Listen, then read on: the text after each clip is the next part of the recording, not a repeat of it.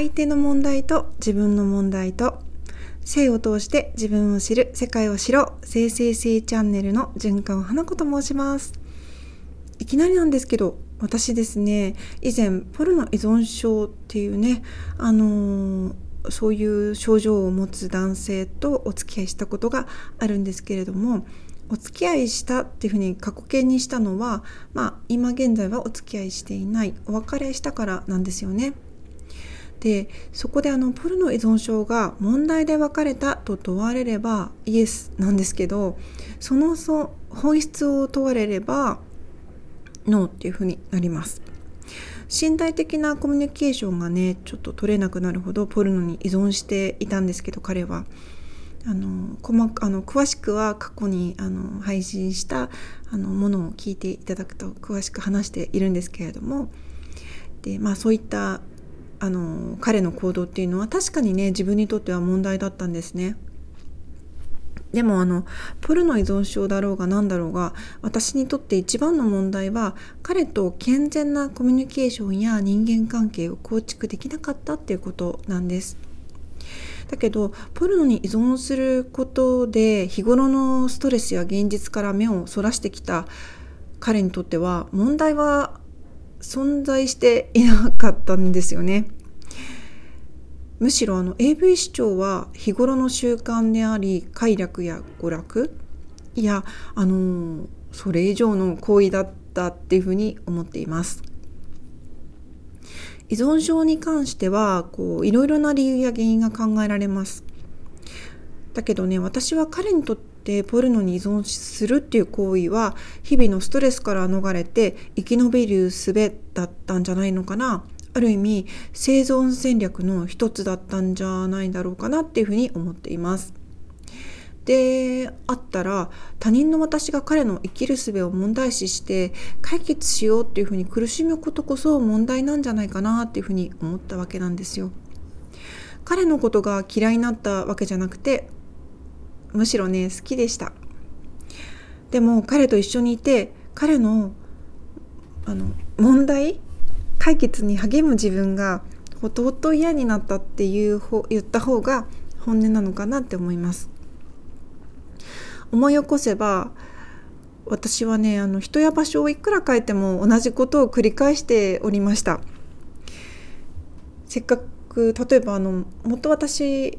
とジャーナリングあのジャーナリングあのジャーナリスト志望でジャーナリスト作家を目指しておりましたでこうせっかくねこう世界を回っていてもその国の問題点を見つけて話を聞いたり本を読んだり写真に撮ったり、えーと、していたんですよ。これはあのジャーナリストの方が全てに当てはまると思わないんだけどなんかね常にねその人の悲劇とか悲しみとか不幸を探して写真に収めたり言葉にしようとしていた自分がいましたその当時ね。でまあ他にもねいろいろあるんですよ。例えばあの夢の国に行ってもこうキャラクターたちがいるじゃないですか楽しそうなね。でもそのそのね一番こうキャラクターの着ぐるみを着た人たちの人間っぽいあの人間っぽいっていうか人間っぽい部分って例えばなんですけどこうクロストッキングに覆われた足って結構着ぐるみの中で一番生々しい部分じゃないですか。人間らしさがこう見えるところ。そういうとことか股関節の動きだったり、ね、そういう部分を見つめてみたりあ人間頑張ってんなとか時給いくらなんだろうとかそんなことを考えたり、えー、あの彼らの給料体系を調べてみたりあの休憩室では愚痴をあの言っているキャストの様子を想像したりとか もう本当に何何やってんだよみたいな何お金払って何やってんだよっていうような 本当にねいつも問題を見つけては解決しよう解決なの？これ。解決じゃないよね。なんか荒探しっていうか何してんでしょうね。本当。全然人生を楽しんでいなかったことにいい加減私は気づいたんですよ。私にとって恋愛や人間関係っていうのも同じで世界中には本当こんなもういっぱいいろんな人がいるじゃないですか。生きているのになんでこう私が選ぶのは自分を満たすことができない問題を抱えた人たちばかりだったんだろうかってあのそのね原因をこう自分の中で探した時に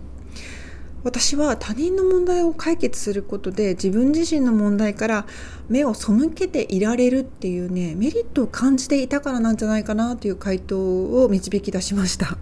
うん、自分が誰かの役に立つことで実はね何も役に立てないんだけど、あの自分の生きる意味や自尊心を埋められる実感できるっていうメリットが私にはあった問題を抱えるこう恋人には自分しかいないんだみたいな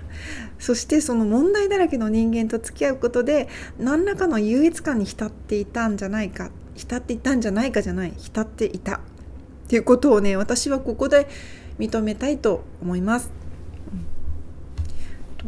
自己肯定感の低かった私は他人を使って自分の寂しさや問題から目を背けることに必死でした。今思えば本当に失礼なお話なんですよ。本当にあのこの場をお借りして申し訳ないごめんなさいっていうふうに謝ります。あの会わなければ放っておけばいいんですよ。大切なのは、うん、好きか嫌いか快か不快か不幸せだなというふうに自分が思う感じる関係性や環境にしがみつく必要はなくて自分にとって幸せな選択をすればよかったんですよね。そんなシンプルなお話なのに私は病的なまでに問題のある男性や人間を見つけてはそれを解決するために時間とエネルギーを使っていました世界中を駆け巡ってね、うん、どうして世界は平和にならないんだなんて。もうなんか悩んで苦しんで問題解決しようとしてきた私がこうやっと見つけた一番解決すべき問題。それは自分自身の中にあったっていうお話のオチです。そしてね問題だらけの自分自身の心の渇望や欲を覗いてみたら欲の塊がねマグマのように逃げたぎっていたんです。あれも欲しいこれも欲しいこれもしたいしあれもしたいし他人が羨ましいしずるいなと思ったしすごい苦しくて比較して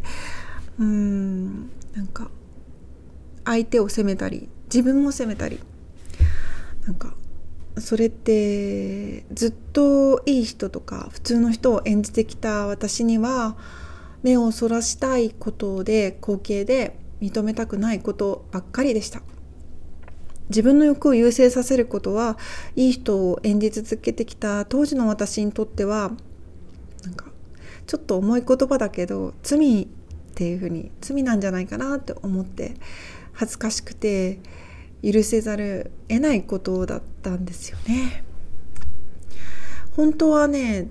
誰よりも強欲で意地っ張りでプライドが高くてめちゃくちゃ嫌なやつ自分の汚い部分や嫌だと思っていることを認めて許す行為認めるっていうことはなんか当時の自分はもう体と心が引きちぎられるような痛みを感じるからどうしても何が何でも逃げたかったし無視したかったんです。もう立っていられない生きていられないぐらいのもうなんだろうできない苦しみだった。でも今までついてきたたくさんの嘘や偽善の理由を考えた時に出てきた答えはとってもシンプルだったってことにも気づきました。それは愛されたかった。このことにつきました。私ね愛しいほどに愛されたかったからたくさん自分に嘘をついてきたんです。自分だけじゃない。相手にも嘘ついてきました。演じてきたんですよ。いい女でいたかったんです私。うんいい女って何って感じなんですけど。まあ相手が求める世間が求めるいい女っていうことだかな。でも体の奥で燃えたぎるのは、うん、どんなにその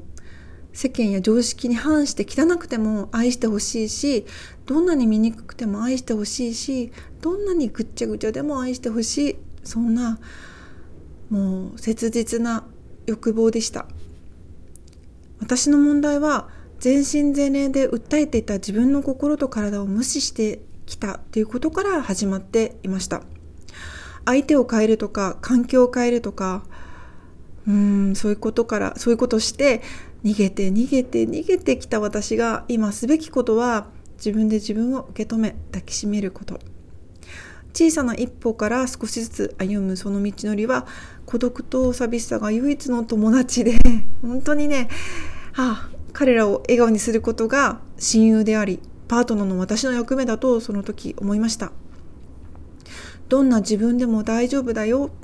愛しているんだよ。そう言い聞かせて進む日々は辛かったし苦しかったけど、うん、たった自分に優しくするそれだけのことなんですよね。それはね本当に学びと成長と発見にあふれておりました。ですがどうしても認めたくない見たくないラスボスがありましたそれはねやはりあのこと、えー、自分の性ジェンダーでしたでもそんな自分の性を認めたら許したらどうなったと思いますか？それは私が今ね自分の人生を通して証明しているところです今日は自分の問題と相手の問題っていうことをテーマにお話ししてきました。えーと、ちょっとね重たい話もなったかもしれなくてあのちょっと聞いててしんどかったら申し訳ないんですが、えーとここまでお話ができて私はとても嬉しいです。ここまで聞いていただきありがとうございました。純川花子でした。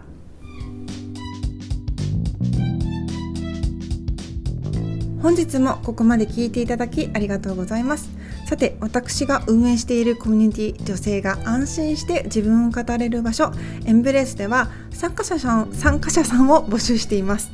エンブレースの目的はもっと幸せでもっと豊かな人生を送る女性を世界中に増やすこと。女性の笑顔が増えたら世界はきっともっと面白くなる輝くことを確信しているからです。そのためには自分の心と体と向き合い本当にしたいこと自分の本音を見つけることが大切。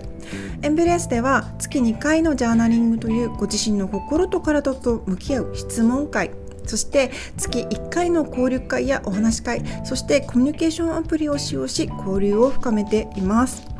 皆さんがご自身と向き合い人生を楽しくするコンテンツをご用意しているだけじゃなくて生理とかね更年期とか妊娠など女性に役立つ情報を配信したり、えーと、旅やヨガとかね筋トレなどの部活動専門家を招いての勉強会なども開催しております。